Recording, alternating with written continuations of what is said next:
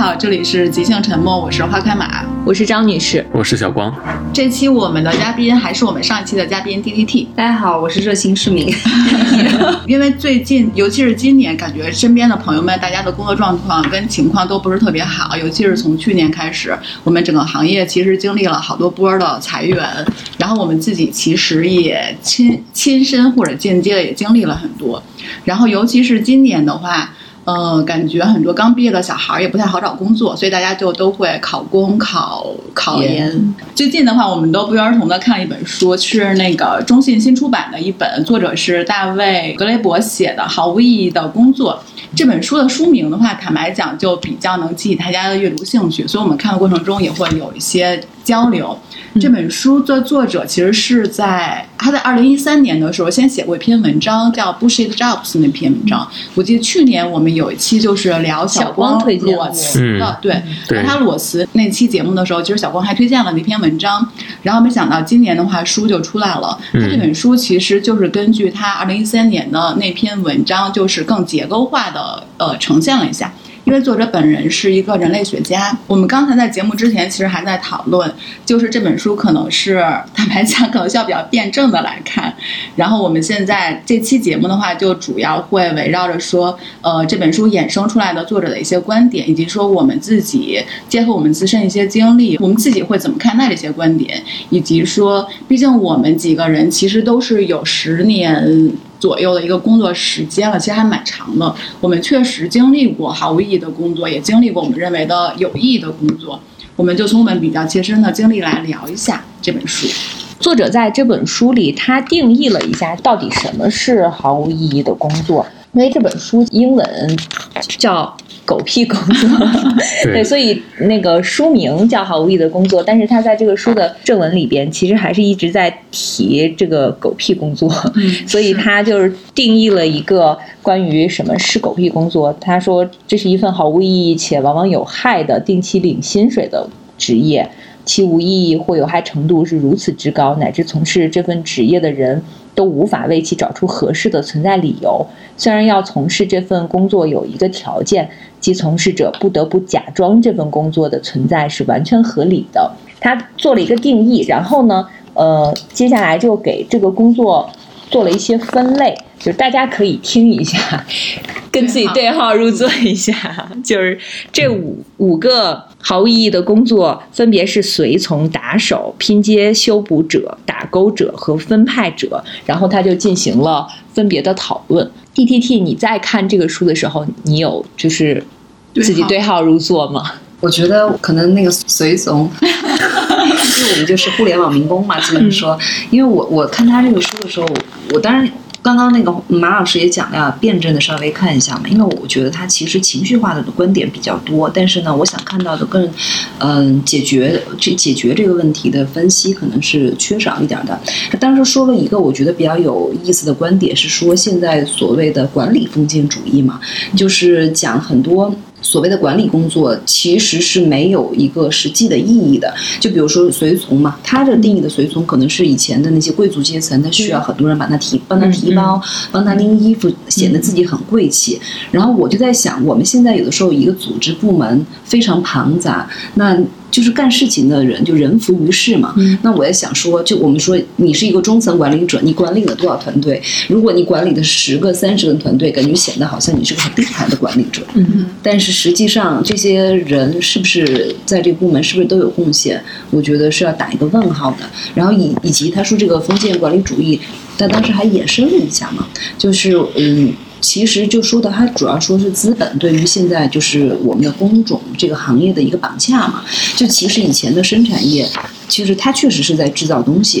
比如说制造钢铁也好，还是生产什么东西啊，它是用于整个社会的建设的。但是呢，就比如说我们从事的互联网行业行业，这几年出突突然出现了一个泡沫破裂的这个情形。我就是看到这几个情形，包括我们现在开始裁员嘛，把一些就是泡沫。那个吹破的一些部门就是给砍掉了。但是我们就在想说，为什么他每一年都要增加很多的那些所谓的部门岗位？但是以前我会觉得是领导的那个思维有问题，觉得就是太铺张浪费了，盘子铺的太大了。但后来有一个呃，也有一个前辈，其实当时跟我探讨过这个问题，他说，因为你在资本运作上，你每年都要叙事。你每年都要吸引更多的投资来，所以你不得不在就是就是你要讲故事嘛，你要去资本领域讲故事，所以就是可能我得虚构，就是每次我们年会的时候就可能他讲那一幅大的版图，那个地图一样的，这个是什么？这个是板块。但是很多你稍微从事这个行业的人，你都知道，那就是一个泡沫，那是根本吹不起来的。先补充一个背景，因为作者他在一三年写篇文章的时候，其实就反响很强烈嘛。然后他篇文章其实被翻译成了十多种语言。然后也很多人看那篇文章，都会觉得说自己做的工作是毫无意义的，并且自己也知道，就是自己做工作是毫无意义的。他他在这本书里面说，后来是有一个专门做统计的一个机构，就专门去各国就是做了一个统计，大概有百分之四五十的人就是会认为说自己做的就是毫无意义的工作，并且在经受一种就是。相当于精神层面的一个折磨，所以会有刚才张女士说的，对于呃狗屁工作，下面有五个比较细分的工种。我自己在看的时候，我对其中的有一个叫派发者比较 有感触。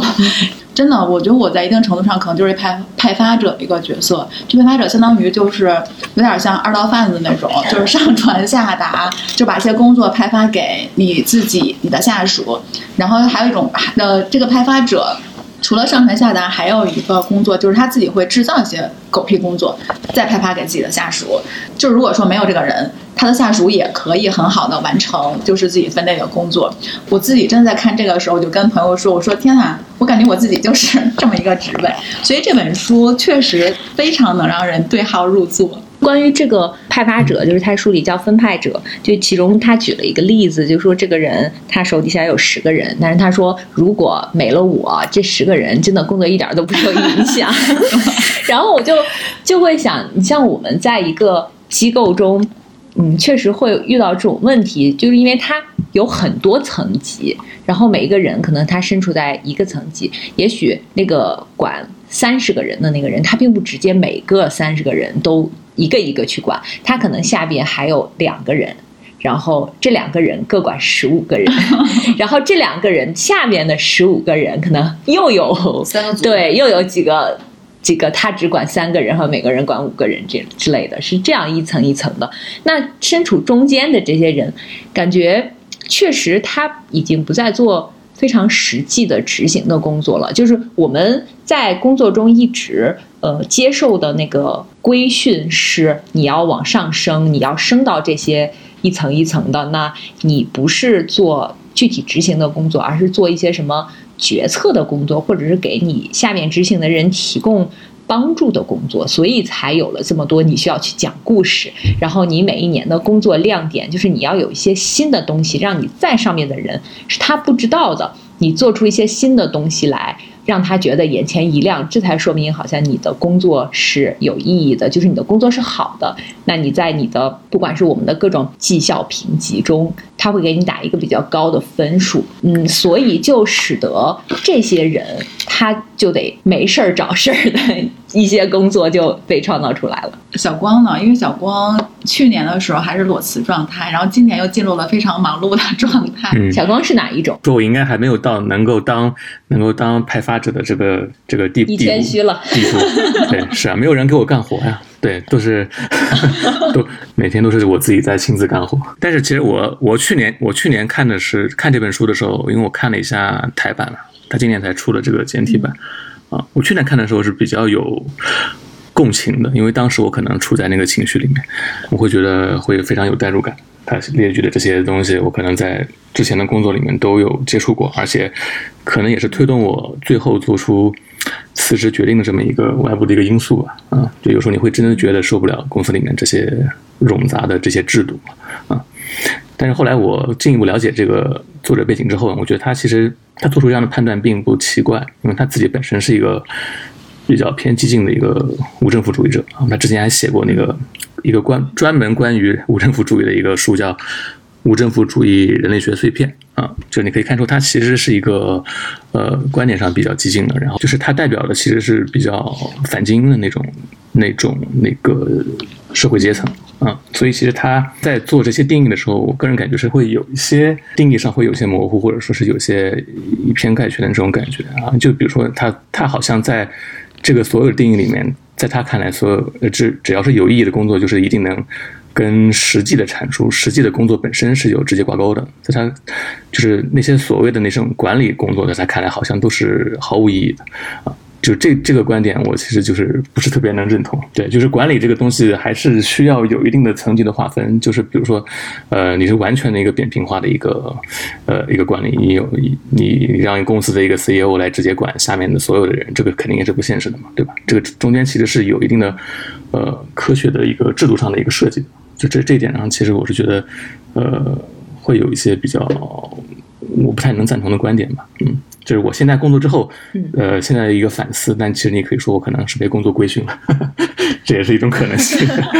我在看这个书之前，我觉得我也是一个被工作规训的人，因为他他这里面说你自己意识到了没有意义的，好像这个这个工作才是没有意义的。之前一直以为我的工作是有意义的，并且我是可以接受那种忙碌加班，或者是嗯，就是那种紧张的工作节奏的。随着你工作时间变长，你的热情被消磨掉之后，会越来越觉得你这个工作其实并不是那么有意义。我觉得，呃，有没有意义这件事儿本身其实就是一个非常主观的一个事儿。对，就是其实这个作者在这本书里面他也写了嘛，就是评判狗屁工作，其实标准之一就是你自己会自你自己怎么认为这份工作的。如果你自己认为说自己从事的工作是没有意义的，并且意识到了这一点。那可能大概率就会被就会被定义到狗屁工作这个范畴里面。他这篇文章还有这本书之所以在现在就是能引起这么广泛的讨论，确实是它里面讲述的一些东西。契合到了很多人现在一个现状，我是觉得这么多年的工作经历，会觉得说，起码对于我个人来说，我自己还是希望我做的工，就是我还是会追求一个意义的跟价值的。那当你追求这个东西没有的时候，你确实会有这么一个感触。我相信大多数人可能还是都是有这就都会这样吧，希望说自己从事的工作是能体现一定的价值的。我们是我们之后在后面那一趴会再讨论说，工作跟价值之间是一个什么样的关系。嗯，我们现在就讲说。当你想要这个东西的时候，这个但这个工作没有体现出来，很多人就会有一种就是迷茫感或者是目标丧失感。所以作者他在这里面说的很多东西，就是真的契合到了当就是现在一个大众的情绪，所以就是会有会被很多人讨论，很多人会给他写信什么的。但是当你客观的稍带点理智或者全面来看这本书的时候，会发现，就像小光刚才说的，其实他这里面确实有很多比较。就是相对来说会有点极端的一些理论，对，所以它这本书前半部分更多是对现象一个呈现嘛，所以这个情况就会更明显一点。它后半部分其实是试图给出解决方案的，但是嗯，在试图给出解决方案的那个部分，其实最终也没有给到一个就是完完全全的解决方案，所以可能我们确实还需要探讨说这件事儿到底有没有解决方案，其实也是一个就是。需要探讨的一个一个东西，就是我觉得他他这个简体中文这个书名毫无意义的工作，我觉得还不如直接翻译成狗屁工作，可能是因为没法过审吧，所以他没法用那个直接的那个译名。对，因为其实你说意义这个事情，你怎么给它定义呢？啊，就是你是你是追求的是一种价值。还是什么东西？如果你只是你，如果你是想追求某种更高层次的价值，超越工作本身的价值，那其实这个事情在历史上一直到现在都是只属于少数少数人的东西，可能就是一些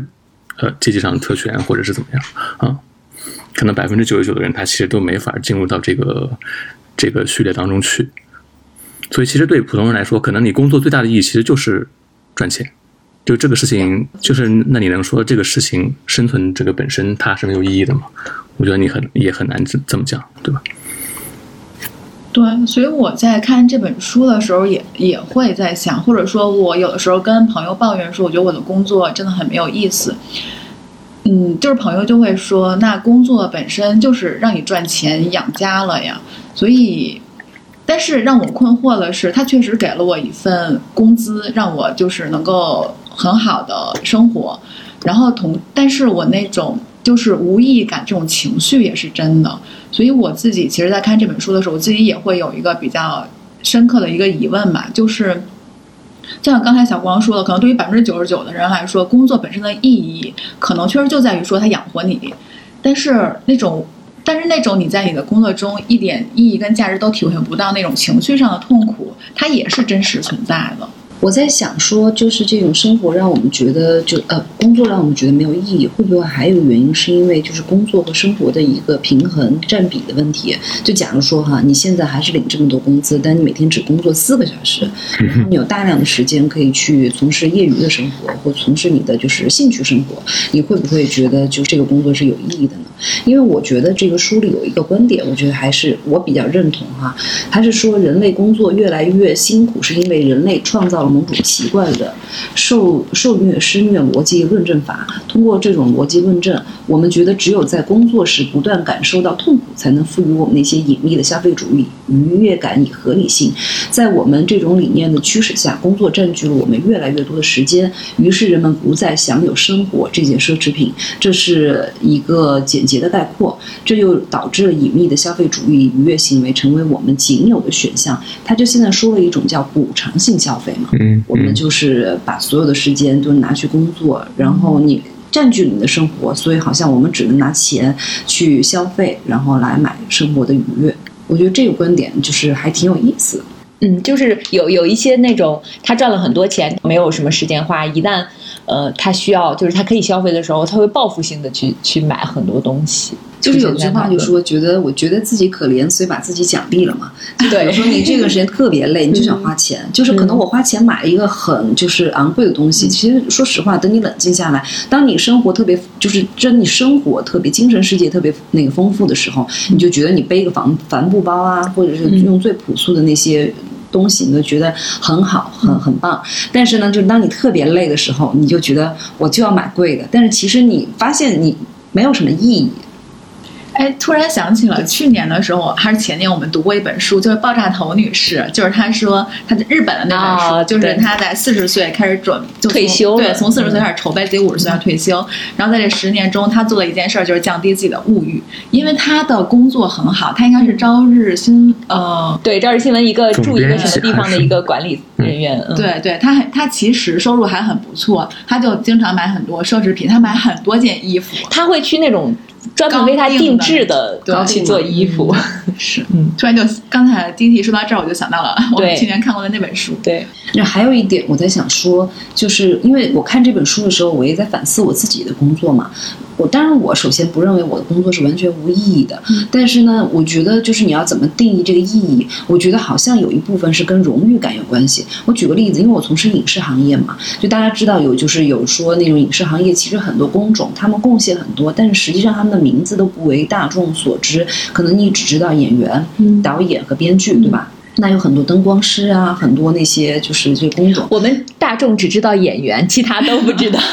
那那所以就是，比如说我拍了一个戏，比如说你看我跟朋友讲说，我就是我做了一个电影，但可能我的名字只是在那个最后篇目的那个滚动名单里出现。然后呢，就是你觉得是这个东西，这个东西这不是我的作品。所以我会觉得，我从事影视工作，跟我从事，比如说我写东西，我这不管写的好不好，这个书是一个我的成品，我就说这是我的作品，这个荣誉感以及它相对应的价值感是不一样的。但是在这个书里边，作者也举了一个例子，就是有一个年轻人，他去到了一个呃公司，他是学的是跟他工作的内容完全不一样。他可能是学一个文科专业，但是呢，却让他管一个网站，因为这个公司是几个合伙人一起来做的，但是互相之间呢，可能都都有一些竞争的关系，所以互相都有一些提防。本来这个网站是为了大家信息共享的，但是呢，很多人其实并不想让信息共享，就是找了一个毫无关系的人来管，他每天都无所事事，然后最后都发展成，比如说制造一些虚假的会议去。开会，然后用花公司的钱，然后要么就是酗酒，每每天什么迟到早退这些，他都没有被辞退。然后他每次提到呃说我受不了了，我要辞职，公司就会给他涨薪一次。就 是就像刚才 D T T 说的，那你每天干四个小时，拿着更高的薪水，你你用这个时间之外的时间去做你自己喜欢的事情吗？好像这个人他自己心理上他还是没有过得去。对，所以他最后啊成功辞职。对，因为像我自己的个人体验是，我们之前有一份工作，那个时候是因为整个就是部门的调整嘛。首先我们没有预算，然后以及那个部门的就去留已经不稳定，所以我有接近半年的时间是因为我的工作是采买工作，但我没有预算，所以我就没有办法采买。但你说我这个岗位在那儿，我。我得写周报吧，我 我每次在那个工作的时候，我说我到了周五就开始创作周报，就我知道创作周报，但是我得为对我得那个就是为我这份工资就是寻找一个就是意义，对吧？所以我就开始就是写什么分析，写那个就是写各种我看的书，写那个写概要什么的。周报写了两千字，但其实你说我的工作每天要看小说，然后呢就是其实很简单嘛，本来你也是文字。工作者，然后到了周五的时候，把这个就是你看的几十万字的这种小小说 浓囊囊括成就是领导能看懂的可能一千字的小梗概。但是呢，我觉得就是说我在那一段时间其实一点都不快乐，而且很多人都说，哎，你有这么大把的业余时间，你可以去那个就是写作或者怎么样。我在那两年是没有办法写东西的，我就觉得每天都特别烦躁，就觉得哎，我真的就是无意义的工作，而且又耗在那儿。首先我必须要创作周报，对吧？就是然后就已经给我的阅读就带来了不良好的。体验，整个人就会觉得没有意义，就觉得每天都很消耗。对，作者在这本书里面其实他也写了，就是呃，就是当你的白天的工作，像刚才 D T 说的，其实没有什么，没有太多的事儿。比如说你一周的工作只是在创，只是在写周报的时候，我们会以为说你有很多闲暇的时间去做别的，其实并不是这样的。嗯，反而是可能你白天的工作是你认可的，相对来说认可的，然后呃，就是比较有实质性的一些进展的时候，你的业余时间可能才更有创造性。我觉得这件事儿确实。就是还挺，呃，还挺奇怪的，因为我之前也经历过一段类似这样的时间，确实是，就很多你以为说你有闲暇时间可以去做别的，其实并不是，因为你整个情绪那个连贯性的情绪里面，就是一个被消耗的状态，好像你也干真的干不了别的。然后这个作者他自他有一种观点是说，就是呃，他其实在后面后就后半部分来解释说，或者是想。呃，试图给解决方案的时候，他其实会从经济跟那个文就政治的角度会会来讲。他其中一个政治角度就是说，叫创造就业，可能跟他无政府主义身份也有关吧。他就是说，那我们的政府为了维稳，就要创造就业。好像每一届的政府的领导人，他们有一个政政要政务，就是说要全民就业的这个。但他说的主要是俄罗斯啊，前苏联。嗯，对，是，但是就是。呃，就是应该是出于一个政治上的考虑，然后连贯的，就是从经济这个维度来讲的话，就会制造出很多岗位。比如它里面举一个例子，就奥巴马医保，对医保的那个例子，它是从国有医保变成私有医保，对私有化医保。奥巴马就是说，如果要变成这样的话，就会让一千万的人没有工作。作者观点就是说，你看，奥巴马已经承认了，就是这件事儿之所以做的这么麻烦，只是为了让那一千万人有工作。然后，嗯，我们后来就是我们在看了这段，我跟 T T 私下还讨论了一下，那说那如果说真的变成了就是那个国有医保的话，那确实这一千万人怎么办呢？好像这也确实是个问题。就你可以消灭这些所谓的就是狗屁工作，但是那些从事狗屁工作的这些人，靠这些薪水过活的人，你要怎么去？处理他们呢？嗯，还有一部分就是，我觉得在我们国家，嗯，比如说像一些公司或者单位里，他有一些这这一类的人，是跟可能欧洲或者是美国这些也不太一样的情况，就是会有一些那种人浮于事的情况，他可能有某一些特权阶级，他会把他的亲戚啊什么的安排在。就可能安排在这个地方，就是你你并没有做什么工作，就是也不需要你做什么工作，你只需要领一份钱。我想起来，我之前有个特别呃，有一朋友，他当时是在呃电视台工作嘛，然后电视台对我刚刚说电视台，他自己学的是那个播音主持。当时他说，就是他辞职的那个契机是什么呢？是因为他们来了一个亲戚，然后呢，他其实根本不是这个行业的，所以他没有那种就是身材型表去念稿嘛，所以呢，需要他他做完了自己的就是工作以后还。要帮那个所谓的就是，呃，领导的特殊安排的这个人来就完成他的工作。他那天早上说，本来他不用去工作的，他自己买了一个成都小面嘛，就是在那儿想享受他的早饭的时候，就突然领导说拿这么厚一叠打就是稿子给他说，你帮他去念一下。等他念完了以后回来以后，他说他的那那台那那个那碗面都已经坨了。他说我我觉得我那当下就决定辞职，因为我不想我的人生像这像这碗面一样。压垮他的最后一根稻草，竟然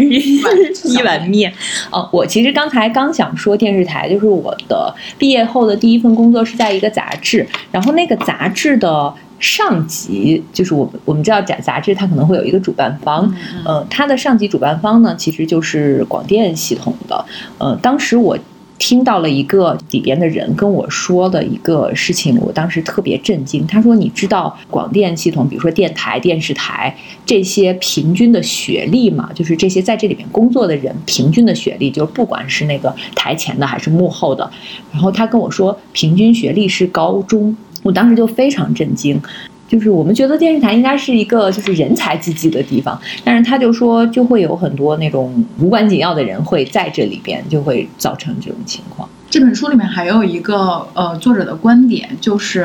里面牵涉到一个新的岗位——职业经理人。其实最近几年国内有很多职业经理人嘛。对，作者观点是说，嗯，其实我们就是进入到比如说现在一个现代社会吧。呃，其实应该是效，应该是效率提升了。但是它这里面说，效率其实意味着赋予经理、监督人和其他各种所谓效率专家越来越多的权利，这样真正从事生产的人几乎就没有任何自主权了。与此同时，管理者的队伍似乎也在无休无止的壮大着。就是效率好像变成了一个跟我们最开始以为的说，我们是不是就是当各方面的科技发展的时候，我们是不是可以从一天工作八小时，由于效率提高变成一天工作四小时？其实并没有，我们可能更九九六了，我们更零零七了。这个时候效率体现在说，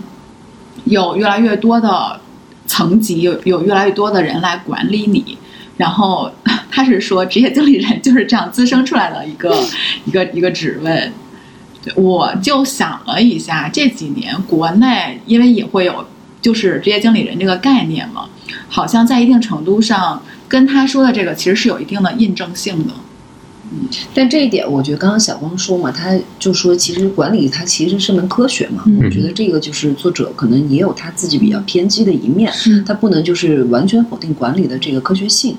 因为毕毕竟在几千人、几万人的就是公司，其实我觉得他职业经理人他可能带来一些就是科学的管理方法，我觉得还是有用的。嗯，对，确实有一些可能管理的比较好的，但是可能大部分都不不太会管理。嗯，可能在于说就是就是比如说这家公司，呃，到底设置多少层？因为他里面举了一个例子，他就是说之前有一家没有被收购之前的一家公司，他可能只有老板跟下面一些。具体做事的人，然后呃，后来被被另外一家比较大的企业收购了之后，中间就设置了很多经理的角色，嗯，然后反而让就是呃，像有点像下面员工，然后一个是他们的工作时间变长了，他们开的会变多了，但是他们的工资并没有涨。这个我觉得就是从现实我们自己的工作来说哈，我觉得这个还挺感同身受的，因为。我觉得现在就是跨部门合作沟通，我现在就是浪费在沟通和汇报上的时间越来越多了。就比如说我们的工作，假如说我是个编辑，我看几本几部稿子；我是一个那个就是剧本医生，我评估几个剧本。其实这个是跟你工作相关性的，但是我会发现我们越来越多的，而且让我们觉得生活。工作没有幸福感的原因，就是因为越来越多杂、很很很繁杂的事情越来越多了，就是要要不停的向上汇报。首先，我这个层级，我的思考、工作总结，然后我的领导要给他的就是上级在汇报，就感觉一直在做这种汇报。这个这个事情，这个事情太有感受了。对，金刚，我我们都很有感受。就是我我后来干做也做了很多这种工作，我发现是因为。我做的工作可能我的上级并不了解，对啊，然后我就要去很很详细的告诉他，你以为就是他知道就行了，但是你却没有想到他还有他的上级，然后他的上级呢可能并不懂我们做的这这些业务，然后他会还会提一些就是我们压根儿都没有想到他会提的那些问题，你还得想办法给他解答。对，对，花了很多时间在这儿，什么周报啊，然后汇报啊，这种这种事情。你们写周报是什么形式写？我想问一下，是 Word 文档还是 PPT 还是什么？哇，你要写 PPT 吗？难道我们周报就写在邮件？对啊，对啊，我司都是要写 PPT 的。啊，每 每周做一个 PPT。对，嗯，PPT 确实比较直观嘛，但其实说实话，PPT 就是。嗯，耗时吧可能做两页的 PPT，你不可能 Word 文档做成那个 就是图片形式，不可能嘛？你可能还要就是做一些就是数据分析啊，就其他干对很少，但是看着很高大上。你还得稍微做一点版式但是现在我就很讨厌。对对对，排版我很讨厌做 PPT，所以现在我都外包，我都在淘宝上就。啊，这样也可以吗？对，这不滋生了工作，滋生了新的工作，滋生了岗位，你制造了就业。对我现在说就是非得让我们 PPT 写好，我就就找外包，我不想写这个事情。就是我在想，这个管理类的岗位在现在这个社会越来越多，其实跟生产力发展是有关系的。就是，呃，之前的，就是在工业革命之后的那段时间，就是刚开始进入工业社会的时候，可能大部分的社会上的人都是他的工作是跟生产直接挂钩的啊。比如说，我就去工厂里做一件什么东西，我去呃牧场里、农田里做一个什么什么东西，对吧？但是现在现在的社会其实是一个更偏向于消费社会的东西，因为生产力提高了，不需要那么多人力去投入到这个真正的生产环节里面来了。但是这些人多出来，这些人他又去怎么去安置呢？所以会凭空造造出了一些 这么多一层一层的管理的岗位。对，我们在看这个书，一直想知道它的解决方案是什么，就是我们这些现实的人类就想知道到底你是怎么解决的。当然，作者他作为一个学者，他可能就是说会给你把这个现象啊、原因啊分析的很清楚，但是嗯、比较难给出一个很明确的解决方案，而且这个确实很难。如果他一个人能给出一个很好的解决方案，我们也不会是现在这种状况。刚刚我们也提到了，就是我们四个不约而同都提到了，就是那他不干这些工作，那这些人都来干什么？他总要活下去，这个是我们一直好像想寻求到的一个答案。对我自己觉得这里面可能有两个维度的问题吧，一个说就是我们需要活下去，然后呢，你活下去可能依赖一定的物质资料，然后这个物质资料我们怎么样获取？目前来看，或者是我们对规我们被规训的来看，就是你可能通过工作来获取是比较。正规的，或者是我们反正我们一直被这么教育的，就是你好好上学，好好读书，有一份工作。那可能这里面就需要思考说，我如果想要活下去，我需要就是工作，我是不是一定，或者说我必须通过一份工作来获取我的那个生产资料、物质资料？还有就是工作跟价值之间到底是一个什么样的关系？因为我们预设，比如说我说毫无意义的工作，其实我预设的前提是说工作是应该有意义跟价值的。那到底就是这个价值？因为其实对于价值跟意义的判断，每个人主观上其实是不一样的，或者是人的精神需求本来就是不一样的。比如说这个工作我可以忍耐，那可能其他人就忍耐不了。所以就是，嗯，我们想要的这个价值。到底是什么？它其实也是一个没有办法定性的东西。还有就是工作跟价值之间，他们一定是有某种连结吗？我觉得这可能也是一个因因人而异的一个东西。所以对于我来说，其实比较困惑我的是，或者说我最近可能结合自己的一个自身状态吧，我可能就会比较思考两个问题。第一个就是像刚才说的，就是如果我要活下去。我是不是一定要从工作里面去获取我的生产资料？还有第二个就是，呃，就算我我现在在工作，就算我以后不工作，但我我还是一直会追寻意义跟价值。我觉得它是我活着我需要的东西。然后那意义跟价值跟工作之间有关系吗？或者是多大程度上有关系？就这个因人而异的点里面有没有一些共性的东西？我还有在想个问题，就是说，其实它里头讲的大部分都是基于企业文化嘛，就是比如说公务员也好，还是私营企业也好，你说其实工作，那我就是农民，我也也是在劳作嘛。嗯那如果我灵活就业，我当个小商贩，我也是在工作。对那我其实这个就是我获取就是呃生生生生产资料的来源嘛。那你说这样的话，是不是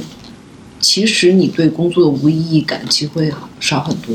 对他这里面其实还有一个，我觉得是就是这么多年，因为他是一个美国人，尽管他是一个美国人，其实你还是能看出来，就是他这里面透露出来的一个信息，就是人类对于工作有一个普遍上的一个道德感，就是道怎么样在道德上定义它，就会认为说你从事一个光鲜的工作。你可能就是你的社会地位各方面就会更好一些，就是我觉得这里面还有这个，像我们从小像不经常说嘛，就家长指着一个流浪汉或者是一个干清洁工作的人，对孩子说：“你不好好读书，不好好学习就去扫大街。对，你以后就扫大街。”就是所以这里面都是有一些预设的，就是这么多年或者说世世代代，我们被教育的就是你要有一份光鲜的工作，你坐办公室，你吹着空调，你不用去扫马路。作者在这本书的最后一句话其实是。呃，解答了我们刚刚问题的，他就说，本书的主要目的并非提出实际的对策，而是倡导大家去思考。这句话为什么放到最后才说？的社会 具体会是什么样的？如果放在前头说，可能大家不看了。对，但是我觉得它有一个好处，就是本来我们是没有意识到这个问题的，就是可能看这个书之前，我就觉得哦，我我就在做着我我的一份工作，我觉得可能也许还有意义，或者是哪怕我不喜欢没有意义，那我去换一份工作。因为我们毕竟有这么多年的工作经历，我们肯定都经历过这种，就是我不喜欢这个工作了，那我就换一个工作。没有考虑过这个作者在书里讨论的这些问题，那可能我们看了之后，我们也有一些自己的思考，或者是结合自己自身，嗯，去回忆一下、反思一下，我们自自身有哪些可以去改进的地方。我觉得这个是这本书的意义。我觉得还有一个意义是在于，可能我们只是一个个体行为，抱怨你的工作，但你他告诉你就把世界上百分之四十五十的人都是觉得自己是工作没有意义，你突然觉得啊，我被安慰到了，我并不孤单。而且当我们在今后可能遇到实际工作中的一些问题的时候，我知道该怎么去应对了。就也许你你以前是没有这种理论的。那你突然知道哦，我该拒绝，或者是我该顺从，或者我该做出什么样的选择？可是你会在你的公司跟跟别人分享你最近在看这本书吗？我我会，我已经分享了。是这样，如果我在就是我的工作，我在我的那个工位上就就是呃明目张胆的看这本书的话，可能领导就会来找我聊天，觉得你最近是不是有什么问题？我就把这个书，因为这个书还挺显眼的，就是它是一个粉红色加明黄色，然后毫无意义的工作几个字。巨大，我刚收到这个书的时候就放在我的工位上，然后你经过的同事都会来看一眼，说你什么意思？对，然后下一批，然后同事下一批那个裁员名单就把它 没有，然后同事就会说看完借我看一下。看来大家都有这个需求，就这个名字就是已经达成了一种共识。就是对，也许下一批裁员名单就会有你的名字。所以我在最后灵魂你问啊，就是你们认为工作跟价值之间是有关系的吗？或者说它存在一种什么样的关系？我觉得是这样哈，我可能不会说价值这个问题，但我会说喜欢不喜欢。那举个例子，比如说我上班，可能我觉得我的工作也没有创造多余的价值，但是我的工作环境、我同事、领导氛围很好，我可能就喜欢上班这件事情。那我可能就不会思考工作的意义了。嗯，往往是有可能你不喜欢你的这份工作工作环境，才觉得你干的事情有什么意义的。因为你不觉得我们有一个本性，就对意义的追寻吗？嗯。当你就不想坚持这个事情的时候，你就会找很多理由来说这个事情没有意义。嗯。但是如果你喜欢，你看快乐的人是不会追求意义的。对，是。小光觉得你的工作有意义。小光觉得工作价值之间有关系吗？我觉得探讨这个问题之前，你需要先对意义和价值的范围做一个限定。就是如果你觉得你需要在工作里找到你对整个世界、全人类的一个意义和价值，那我告诉你，可能这是这是一个幻想，可能全世界只有百分之一的天才的人才可以做到这一点，对吧？就是我以前也会存在这种想法，就非常不切实际的实际的想法，就是我做这件事情对于这个世界到底有什么意义？嗯，那我觉得其实这个。就会陷入一个无限的死循环当中啊。然后我现在在工作里面发现的一个意义就是，可能你的工作会对他人的工作或者是他的生活上有一些价值或者帮助。比如说，你帮助他们。呃，实现了他们的项目上或者是呃工作上的一个困难的一个克服，这种我觉得其实是一种是一种外在于自身的一个一个意义或者价值吧。啊，就有时候当你无法在自己内内心当中找到自己的价值的时候，可以考虑一些外在的价值。那其实还是说你做的事儿对别人来说是有帮助性的，或者是有协助性的这种。对对对。张女士呢？我在刚。工作的时候，我就会觉得我的工作是很有意义的，因为我在影响的是别人，就是我们出版的这些书是影响别人的思想的。然后那个时候呢，我一直觉得我有点起点太高了，就是我当时在的那家公司，他出的书都是内容非常呃优质的，呃，甚至是就是我当时自己觉得，哪怕是。给我的钱很少，或者是就是怎么样，我都觉得这是有意义的事情，就跟教育是一样的。你你影响的是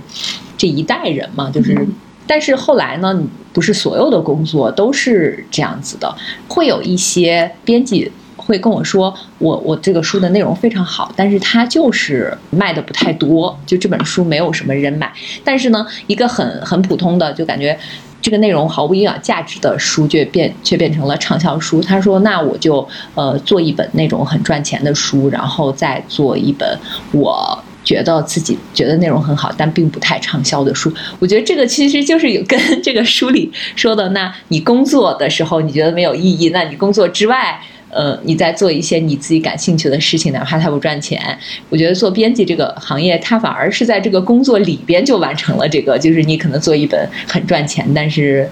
你自己都看不上的书，然后你再做一本那个。后来每当遇到在工作中的这些书是，就是这种内容不太好，但是却能想象到它一定会有很多人喜欢，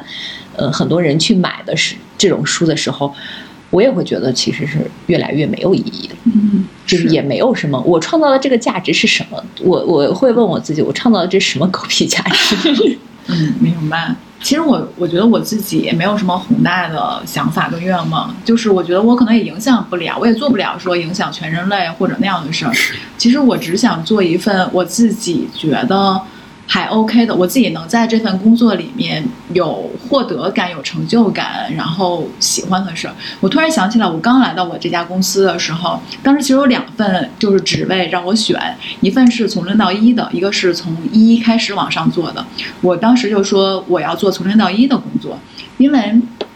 嗯，感觉你从零到一的话，就是你会面临挑战，然后你有很多新的你的想法是可以被实施、被实现的，就是起码是有机会被实施、被实现的。你可以当，就你可以当那个扛起旗子的人往前走的那个。我觉得我更喜欢做这样的事儿，好像我能，我更能从这样的事儿里面获得到一些成就感，或者是我自己所谓的那个意义。哪怕说这也是，不管它是不是一个也是被公司形式会 PUA 的一份意义也好。我其实自自己会比较喜欢，如果做一份工作的话，这部分是让我能够有意义的工作。但是，当你一份工作做的时间久了，或者是说整个行业都是一个停滞或者是往下行的时候，坦白讲，我确实也很难找到工作中的意义跟价值。对，所以我是觉得，其实就算不宏大的话，我们确实也。也也还是渴望从工作中找到一些你喜欢的、认可的，哪怕是说这个氛围、这个环境是我喜欢的，同事是我喜欢的，我觉得可能都还 OK。对，它其实是很细微的一种心理感受。因为对我们来说，可能工作真的是极少数的可以比较直接的给你一些正向反馈的事情了，就是你付出多少努力，可能就有多少回报。嗯，真的吗？对啊，就谈恋爱可不行，可没有这种正反馈。相对于其他很多事儿的话，工作反而是简单的。但你不觉得这句话？现在我也在思考这句话。我觉得这句话其实也某种意义上有自己的有自我 PUA 在里面。嗯，或者是说这句话其实是有语境的，就是比如说在。在互联网，或者是说在前些年，在一个行业要向上往上发展的时候，确实你付出就是有回报的。是的，而且那个时候你的回报可能会比较明显。但是当一个行业可能是夕阳产业，或者是怎么样的时候，这个时候付出的话，其实可能也不一不一定会有我们想，就是你想要的那个回报。所以我是觉得，因为如果你注意到了它是。夕阳产业，你可能有选择，就是我跳出这个产业，或者是我有一些其他的选择，就这是你可能通过你的主动是可以改变的，但是其他的好像不太能。我是这个意思。我今年是沉迷于种菜嘛，我反而会觉得就是说种菜比较容易，种菜才是一个正向反馈。就是我真的浇灌它，给它施肥，它就会从一颗种子发芽，然后结出果子，我还可以吃到，我就觉得非常正反馈。那是因为你是在阳台上种菜，你要是一个农民靠天吃饭的话，对，那你可就不是啊。现在这都大棚种植，人家现在。现在农业就是你我随便种了，我学学习很多，好吗？有很多很就是精专的农业知识。那我作为一个来自蔬菜之乡的人，我很有发言权。就是农民有很懂很多科学知识，然后收入非常高，结果某一年一场洪水，你就这一年白干。嗯，但这个叫所谓的抗风险性嘛。那我们如果裁员，你说你可能积累的意义价值，然后你的正向反馈也是被那个就是抹杀掉了。所以我觉得这个跟什么正反馈，我觉得不能那个。所以，所以，所以这么说吧，就是我们的整出我们的人生大戏，就一场偶发，就是由一个偶发的事件组成的，看起来像是一条必然之路，其实都是偶然的。哇，我们今天 感觉聊的还又多又散，然后也聊了很多我们切跟我们切实工作中可能会遇到的问题。我觉得这些问题，嗯，不管是听我们节目的人也好，还是还是大家可能其实多多的少少都会遇到这样的问题。然后这本书，嗯，这本书确实就是，我觉得它在一定程度上是，不管说我们到底有多大程度上认同这个作者的观点，但是可能会让你。呃，会开始给你一个契机吧，思考一下，说你现在的感受是什么样子的？你到底有没有对自己的感受进行过思考过自己的感受，以及说你的工作，呃，到底是一个什么样的情况？哪怕说什么都改变不了，因为坦白讲，就是改变也不是那么容易的事，因为它。嗯，很难像作者在里面写的，就是好像说我不做无意义的工作，我就可以立刻不做，因为有的时候确实涉及到一些你的生活或者生存的问题，所以嗯，大家可能就对这本书来说，我觉得就各取所需。嗯嗯，但我觉得其实这本书是很值得读的，就是你至少了解了。这个书里作者的一些观点，你将来比如说，当你遇到实际你跟你自身相关的，你需要去选择的时候，你需要去呃去决策的时候，你知道该怎么去做。嗯，是。我现在觉得对工作的一个最重要的一个态度就是做好预期管理吧。嗯，这个事情就是。嗯，对对对对对对，这个事情就是不仅不仅是对于你自己的预期，而且还是对于领你领导的预期，这两种管理都要做好。就是这是这个是在一个现代的规模化的企业里工作的一个，我觉得是一个比较重要的一个技能啊，这是比较挺挺挺现实的一个问题吧。不是说我要去美化这个工作是怎么样，它确实是这样。嗯，因为确实有的时候你会觉得说，哎，我的领导应该很格局很高，格局打开，应该很大气，但是其实他对他可能也是一个就是狗屁工作。对对对 对对，是。好，感觉小光说的这个非常切，小光说的这才是一个解决方案，就是我们对确实要做对自己工作做好预期管理。呃，那我们就先这样。我觉得不管怎么样，大家还是要尽可能让自己开心的，开心一点，开心一点的。生活中都能找到工作和生活中的意义。对，就算找不到的话，也找得算了。对，找得算。找不到就跳槽，就这么摆烂的团体。对，算了算了，我觉得算了算了是解决一切问题的四字真言。对，算了算了，来都来了。好，那我们这期就先这样，祝大家开心一点，过一个开心一点的夏天。嗯，好，拜拜，拜拜，拜拜。我来自于北方的春天，来自一步一回首，背后有告别的路口，温暖每个日落。当家乡入冬的时候，列车到站以后，小时候的风单纯的快乐，在熟悉的街头，有人会用所有的温柔喊出你的名字。离家。的人啊，我敬你一杯酒，敬你的沉默